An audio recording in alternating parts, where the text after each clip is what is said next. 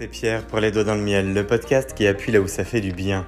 Bienvenue dans ce nouvel épisode dédié à la conscience collective. C'est la saison 6 où nous allons littéralement faire la guerre à la guerre en nous attaquant à des modèles mentaux, en nous attaquant à des modèles sociétaux, en nous attaquant à des modèles sur lesquels nous vivons individuellement et collectivement pour être en mesure de remettre en question eh bien, nos habitudes dans notre quotidien puisque c'est bien par là que tout démarre pour changer le monde.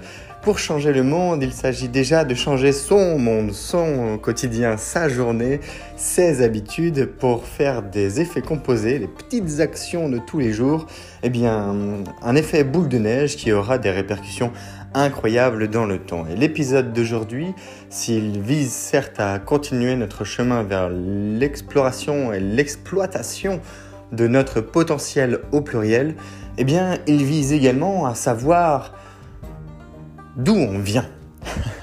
d'où on vient, de qui on tire notre force, de qui on tire notre personnalité, de qui on tire notre sensibilité, de qui on tire eh bien, nos composantes qui font les quatre composantes d'une symbiose collective, qui sont la spiritualité, les émotions, notre mental, notre physique, la transposition de ces trois premiers éléments dans le quatrième, la transposition des éléments extérieurs sur ces trois composantes et à la fois, encore une fois, sur le physique.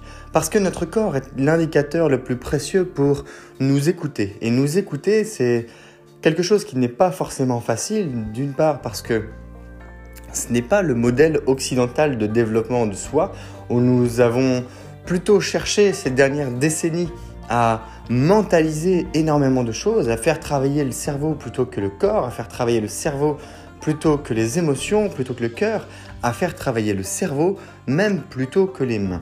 Les artistes ne sont pas les personnes les plus valorisées dans notre environnement culturel.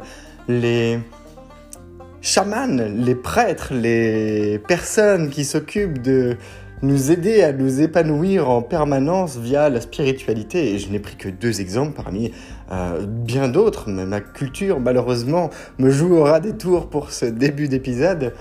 Euh, eh bien, même ça, ce n'est pas le modèle que nous exploitons au quotidien. Je veux dire ça par rapport à la majorité. C'est pas quelque chose que je vois beaucoup. Alors peut-être que je ne connais pas assez de monde.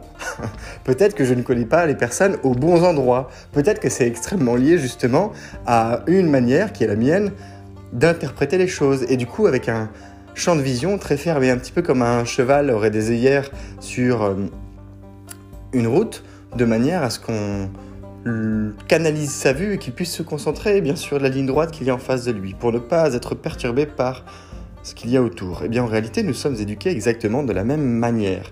Et alors, c'est tout à fait incroyable et intéressant de découvrir parfois que tout ce que nos parents nous ont appris, en réalité, c'est pour répondre à ce que leurs parents, à eux, leur ont appris. Et en réalité, quand euh, un modèle ne cherche pas à être transmis, quand vos parents, par exemple, refoulent quelque chose qui est lié à vos grands-parents, il se peut qui vous le transmettent exactement avec l'effet inverse que eux auraient souhaité que ça ait et que vous finissiez par faire exactement comme faisaient vos grands-parents. Ce qui est tout à fait intéressant, c'est aussi de voir que dans le temps, eh bien, certaines de ces composantes font que des petits-enfants s'éloignent de leurs parents d'un point de vue euh, euh, identitaire pour se rapprocher de leurs grands-parents. A contrario, certains parents qui arrivent bien à communiquer eh bien, leurs souhaits et transposer leur personnalité sur leurs enfants, eh bien, font que les enfants s'éloignent de leurs grands-parents parce que ils se reconnaissent mieux d'un point de vue social avec leurs parents, qu'ils prennent comme modèle, que de leurs grands-parents, qui du coup ne correspondent plus à des modèles euh, qu'ils pourraient envier, auprès desquels ils souhaiteraient se rapprocher, donc c'est assez dingue de voir à quel point notre éducation peut entraîner à la fois une véritable ouverture inconsciente et une fermeture dans les choix que nous faisons. L'ouverture inconsciente parce qu'en réalité, eh bien, en fonction de la manière dont nous sont transmis certains modèles mentaux, certaines pensées, certaines façons de faire Et vous, pouvez imaginer euh, des, choses aussi basiques que des métiers, un travail, euh, une manière de faire la cuisine, des aliments, un rythme de vie, euh, une télé dans un salon, des choses comme ça.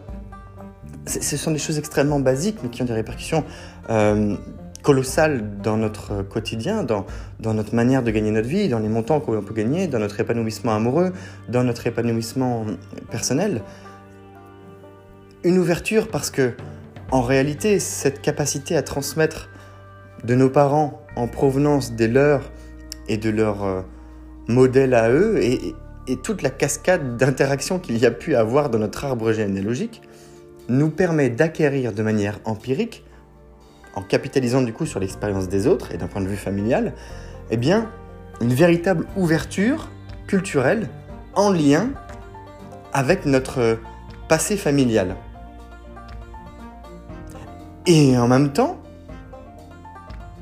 à l'opposé, ou je dirais plutôt de manière complémentaire et presque paradoxale, c'est une véritable fermeture parce que ces modèles, ces manières de faire, ces manières de penser, ces manières d'être deviennent notre point de, repère temporel, deviennent notre référence en la manière d'être et de faire, qui font autorité dans notre vie. Ce qui fait que, au moment où nous sommes confrontés à d'autres cultures, et on pourrait prendre par exemple la religion, découvrir les religions quand on vient d'une famille qui n'est pas religieuse, découvrir qu'il y a plusieurs religions, découvrir des pratiques religieuses, ça pourrait être des pratiques amoureuses aussi. Je pense que dans de nombreux environnements culturels, il peut y avoir des chocs thermiques, on va appeler ça comme ça eh bien, on est brusqué.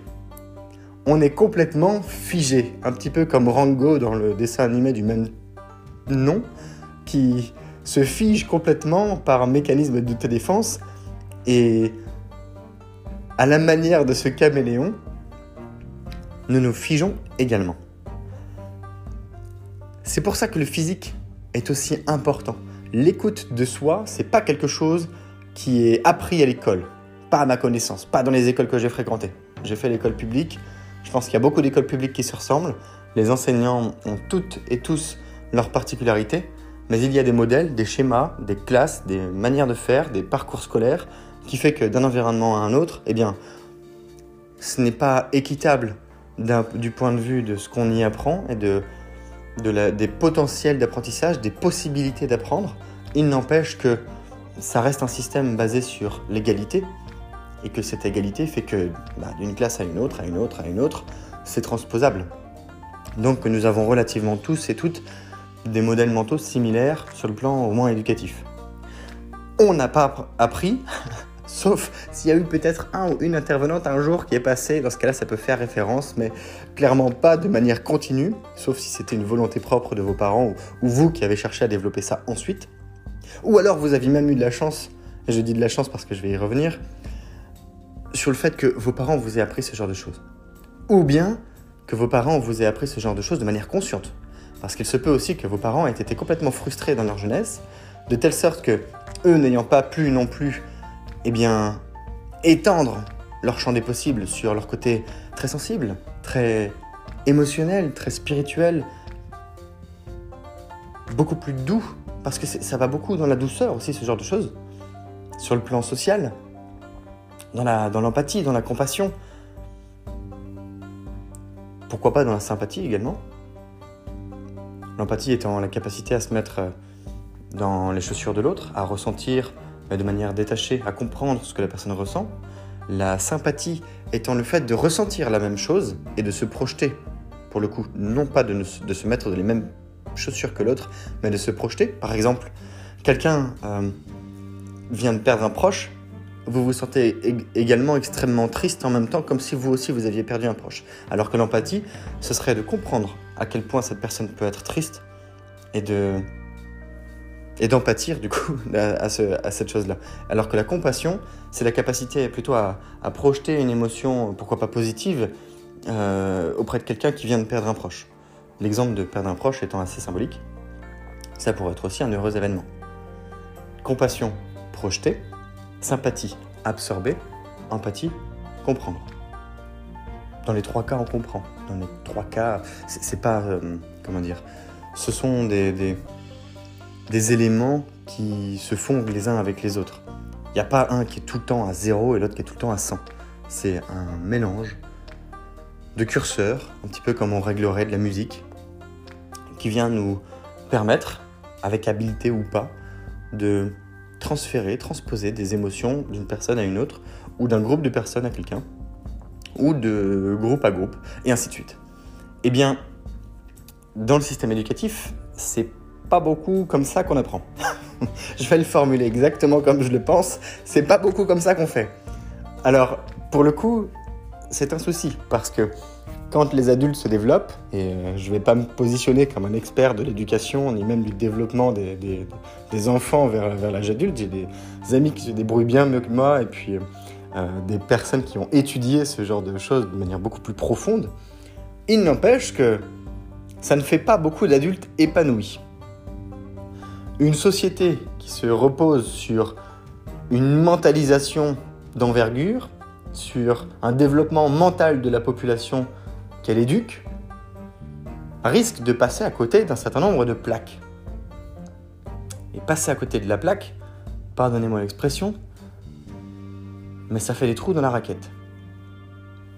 Alors d'une métaphore à une autre, j'espère que vous vous visualisez au moins très bien ce que je dis, ça fait que d'une génération à la suivante, à la suivante, à la suivante, il n'y a pas que des réussites qui sont partagées, il y a aussi beaucoup de frustration.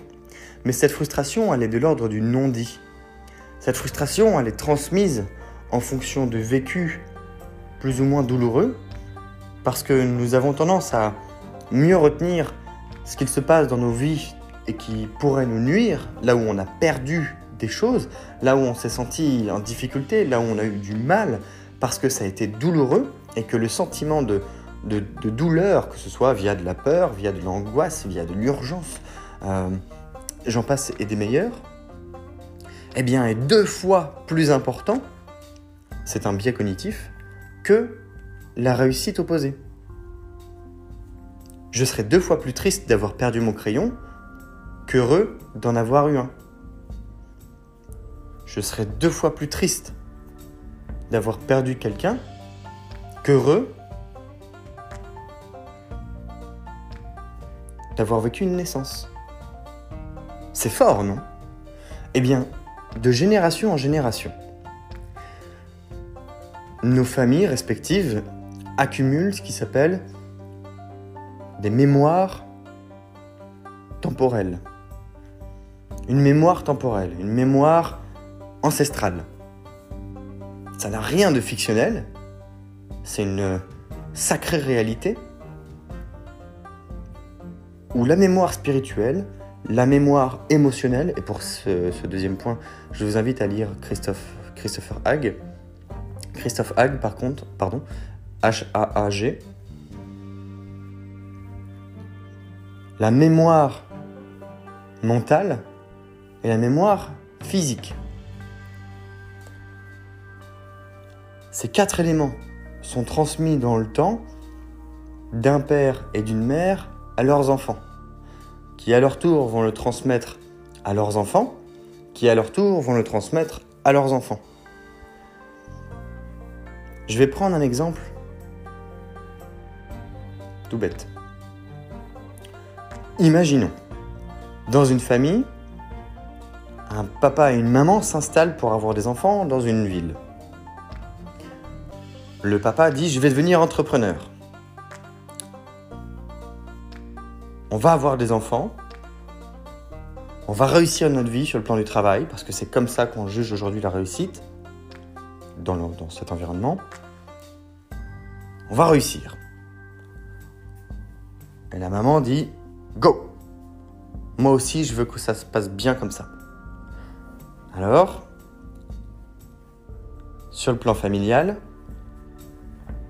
la machine est en route. On fait des enfants. Sur le plan professionnel, schéma patriarcal, en tout cas classique. La maman est femme au foyer, le papa devient entrepreneur. et il emprunte de l'argent pour monter sa société. Et puis, en cours de route, il y a des choses qui marchent et des choses qui ne marchent pas. Ce qui marche, c'est la famille. Un enfant, puis un deuxième, puis une troisième, puis un quatrième. C'est une réussite épanouissante. Spirituelle, émotionnelle, physique, mentale. Et à côté de ça, eh bien, l'entreprise du papa est un échec. Et le couple, ainsi que leurs enfants, se retrouvent endettés. Non seulement ils ne se projettent plus sur les réussites espérées, en plus, ils se projettent sur des remboursements de crédit lourds, en plus, ils se projettent sur ce n'est plus possible de voyager comme on l'aurait imaginé avant, on ne pourra pas déménager. En plus, comment veux-tu qu'on trouve un job intéressant maintenant? Parce que ça fait quelques années que je suis sorti du système professionnel, classique, pour être entrepreneur et ça n'a pas marché. Qu'est-ce qu'on fait? Ben, On trouve un job local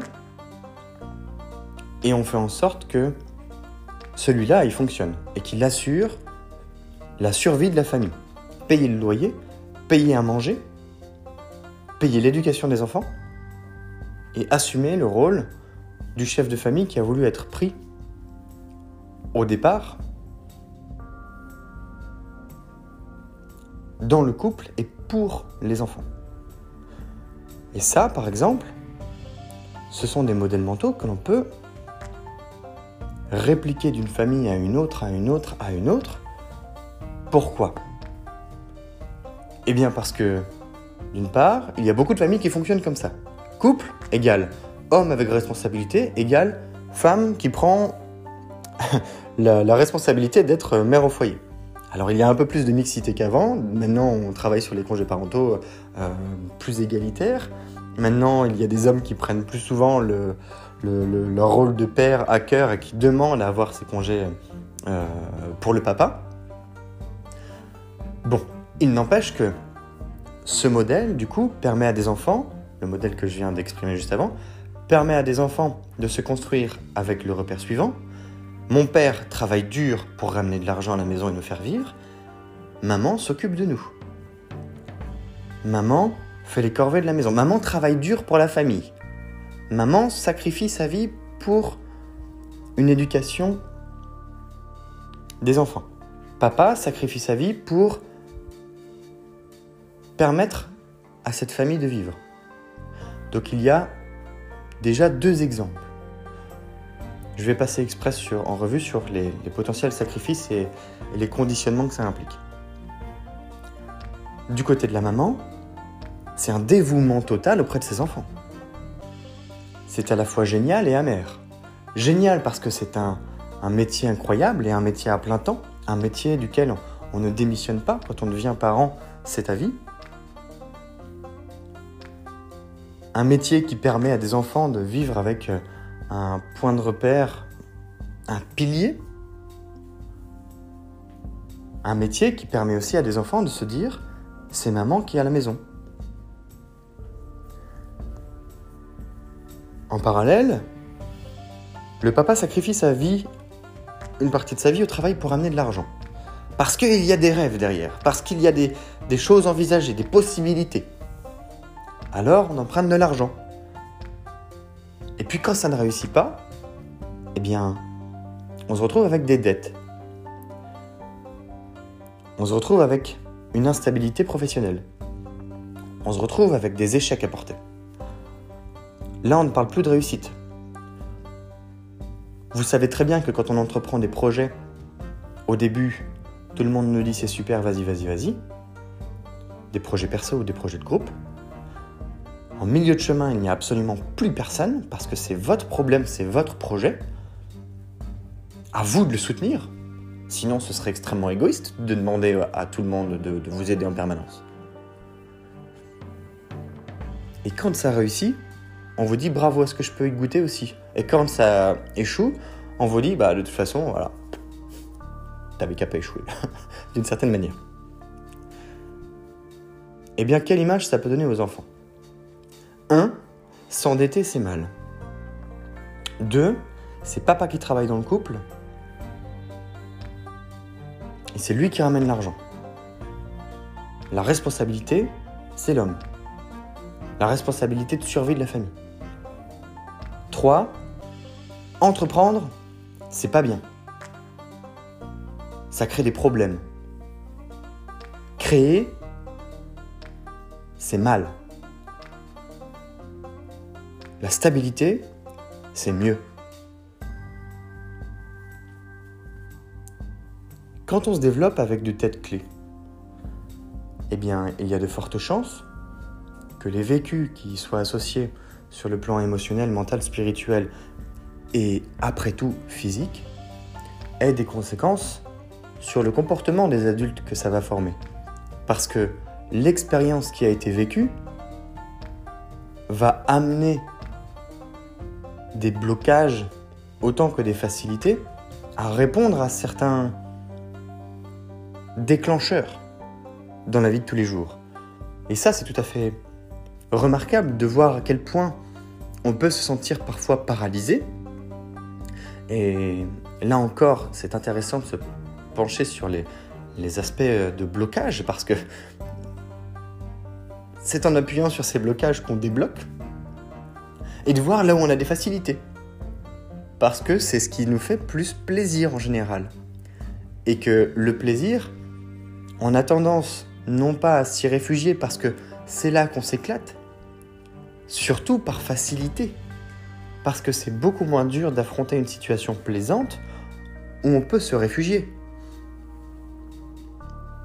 Là où on peut exprimer des blocages très puissants pour avancer dans une situation.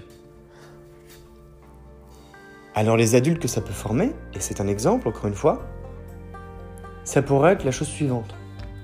Et eh ben dans mon couple, je vais aussi faire en sorte que le papa travaille et ramène de l'argent, mais de manière beaucoup plus stable, on va surtout pas entreprendre. Et pour la maman, eh bien faire en sorte qu'elle continue à assumer un rôle qui fonctionne bien. Donc on va trouver des équilibres par rapport à ce qu'on a vécu. On va tirer des leçons, on est intelligent, on sait réfléchir, on va appuyer là où ça fait du bien. Et à ce moment-là, eh bien la mémoire émotionnelle de la famille, elle se développe.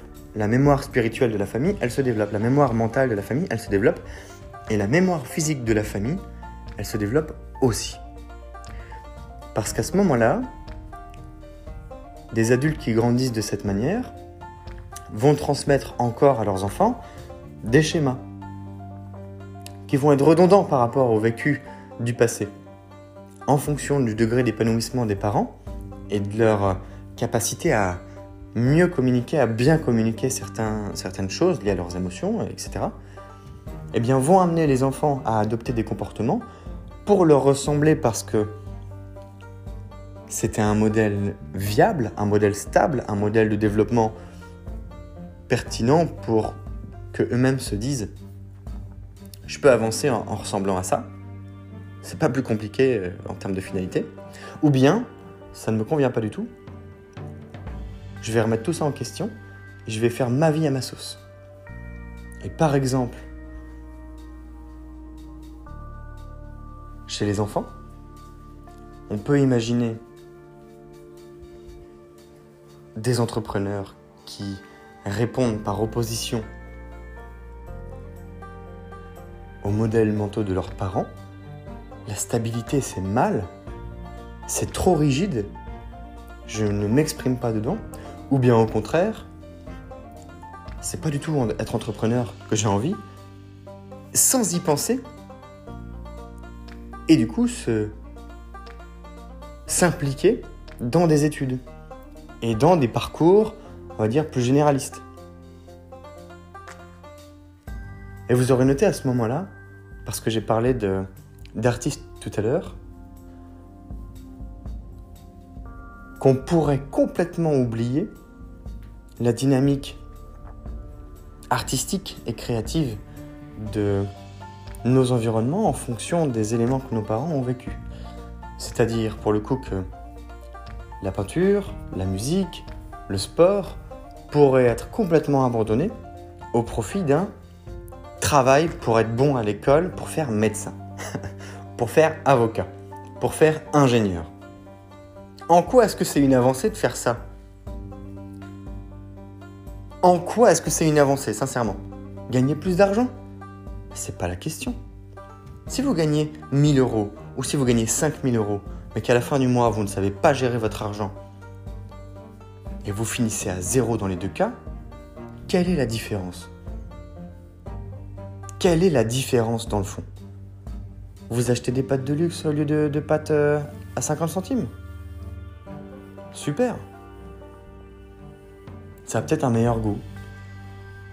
Oui, oui, oui, votre voiture, il n'y a peut-être pas de trou dans le plancher. Peut-être que c'est une grosse BM ou une grosse Mercedes. Fantastique Mais à la fin du mois, qui est stressé? Tous les deux. Il vaut mieux gagner de l'argent. Il vaut mieux gagner beaucoup d'argent pour vivre. Mais pour vivre mieux, il vaut mieux être développé, épanoui. Pour vivre bien, ce serait donc idéal d'être en mesure de gagner à la fois de l'argent et d'être épanoui. Ce serait plutôt chouette. Seulement un papa qui a vécu avec un, autre papa entrepreneur qui a perdu tout son argent. Qu'est-ce que ça représente pour lui l'argent? C'est diabolique. L'argent, c'est ce qui a conduit à l'échec. L'argent, c'est ce qui a conduit aux dettes. L'argent, c'est un mauvais modèle mental. Être riche, c'est pas bien. Vouloir être riche, c'est pas bien. Mais être pauvre, on se pose pas la question de savoir si c'est bien ou si c'est pas bien. Je vais prendre l'exemple de, Robert Kiyosaki, que vous connaissez probablement, qui est l'auteur de, de, Rich Dad Poor Dad, Père riche, Père pauvre, et qui prend l'exemple de sa sœur qui est croyante, et investie en plus dans le, milieu religieux et qui, elle, vit vraiment très bien, visiblement. Prenons l'exemple des communautés pieuses associées à l'Église, et pourquoi pas l'Église catholique, il y a quelques dizaines d'années encore, et d'ailleurs sûrement aujourd'hui encore. Eh bien, ce sont des communautés assez austères. On ne vit pas dans l'opulence, on ne vit pas dans la bourgeoisie, on ne vit pas dans la richesse on est riche de spiritualité à ce moment-là, mais pas dans le physique. Et pourtant, qui sur Terre est plus riche que l'Église, que l'Église catholique, que le Vatican? Et on ne pose pas ce genre de questions. Que ce soit sur le plan physique, que ce soit sur le plan matériel, qui est associé au physique, tout, tout ce qui est pratique, concret, pragmatique, touchable, tangible, c'est associé au physique. Que ce soit des émotions, que ce soit du spirituel, que ce soit du mental, nous sommes les miroirs temporels de nos parents, de nos grands-parents et de nos arrière-grands-parents. Nous sommes au moins la réunion de pensées successives et de tentatives d'épanouissement successives, de tentatives de construction de vie, de tentatives de réussite, d'échecs, de moments de bien-être, de moments de mal-être, de moments familiaux, de moments solitaires, de moments forts, sur tous ces plans, qui ont permis de créer une identité bien particulière et ont conduit à l'orientation des choix dans nos familles jusqu'à nous, de manière transgénérationnelle, c'est-à-dire que ce sont des modèles partagés sur plusieurs générations, qui sont à la fois les vôtres, les miens, les nôtres, dans la vie de tous les jours, là, tout de suite, aujourd'hui, à l'heure du, du, podcast, à la fois ceux de nos parents, à la fois ceux de nos grands-parents, et à la fois ceux de nos arrière-grands-parents, et pourquoi pas un peu avant. Nous sommes les miroirs temporels de notre famille en fonction de nos environnements d'évolution. Et si autour de nous, le monde change vite, la technologie change vite, l'humain ne change pas beaucoup. Les mécanismes humains qui y sont associés ne sont pas beaucoup plus évolués qu'avant. Même pas forcément plus qu'il y a 2000 ans. Même pas forcément plus qu'il y a 5000 ans. Alors imaginez seulement sur 4 générations à quel point ça peut être ridicule. Ça veut dire que c'est extrêmement accessible et que vous ayez connu ou pas vos parents, vos grands-parents, vos arrière-grands-parents. Si vous arrivez d'une manière ou d'une autre à remonter l'histoire de votre famille sur quatre générations, à observer, pourquoi pas vos cousins, vos cousines, vos tantes, vos tontons, vos frères, vos sœurs, vos parents, vos grands-parents, pourquoi pas leurs frères et leurs sœurs, et, et votre famille au sens large. C'est un travail qui peut demander du temps, qui peut être intéressant et qui peut vous en dire long sur vous. Parce que vous pourriez détecter finalement que dans votre famille, à un moment donné, il y a eu une scission qui a conduit à deux branches et que ces deux branches n'ont pas du tout évolué de la même façon. Ou bien au contraire, que toute votre famille se ressemble. Pourquoi? Comment ça se fait? Ça, c'est original. Ça, ça vaut la peine de s'y intéresser.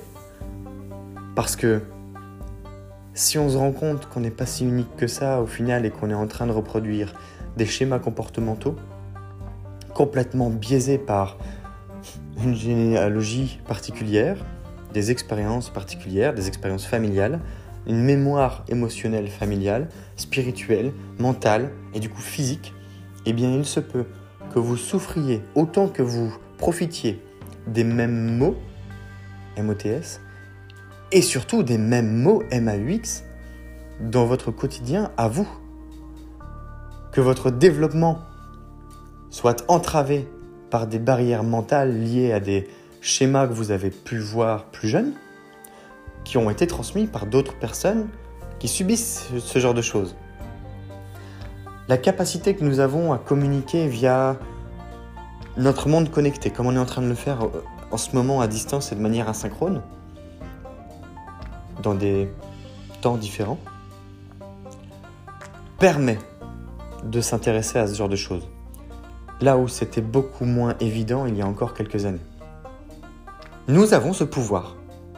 On a ce pouvoir beaucoup plus présent, ça veut dire que c'était quand même présent avant, que de changer les trajectoires, de faire évoluer des fils rouges, que de faire bouger les lignes dans notre quotidien pour sortir de certains modèles et en construire d'autres. Et en même temps, est-ce que cette capacité à le faire et cette capacité à le déployer ne répondent pas précisément et de manière horlogère, suisse, à des modèles mentaux qui sont partagés depuis déjà de nombreuses années? Je vous laisserai sur, sur ce questionnement en vous posant là aussi une, question plus directe. À qui est-ce que vous ressemblez le plus dans votre famille? Je vous invite à partager vos pensées sous l'épisode du jour, euh, eh bien via encore au, format de message vocal ou bien sur le compte Instagram Les Doigts dans le Miel, où on partage régulièrement des commentaires en lien avec les épisodes, où il y a des citations sur la motivation, le quotidien, la perception, les émotions, etc., etc., etc. Et je vous invite depuis cette histoire, cette graine simplement qui, qui va nous amener vers une forêt, cette graine des miroirs temporels, eh bien, à faire, à passer des derniers épisodes qui étaient conçus pour l'intelligence collective de nos institutions et de nos organisations vers la conscience collective qui est une émergence. Et c'est déjà bien en œuvre de notre réceptivité aux signes du monde et notamment facilité par les technologies de l'information et de la communication. On va pouvoir passer dans l'épisode prochain des miroirs temporels aujourd'hui à ce qu'on appelle les effets ricochets. C'est Pierre, les doigts dans le miel, le podcast qui appuie là où ça fait du bien. Belle journée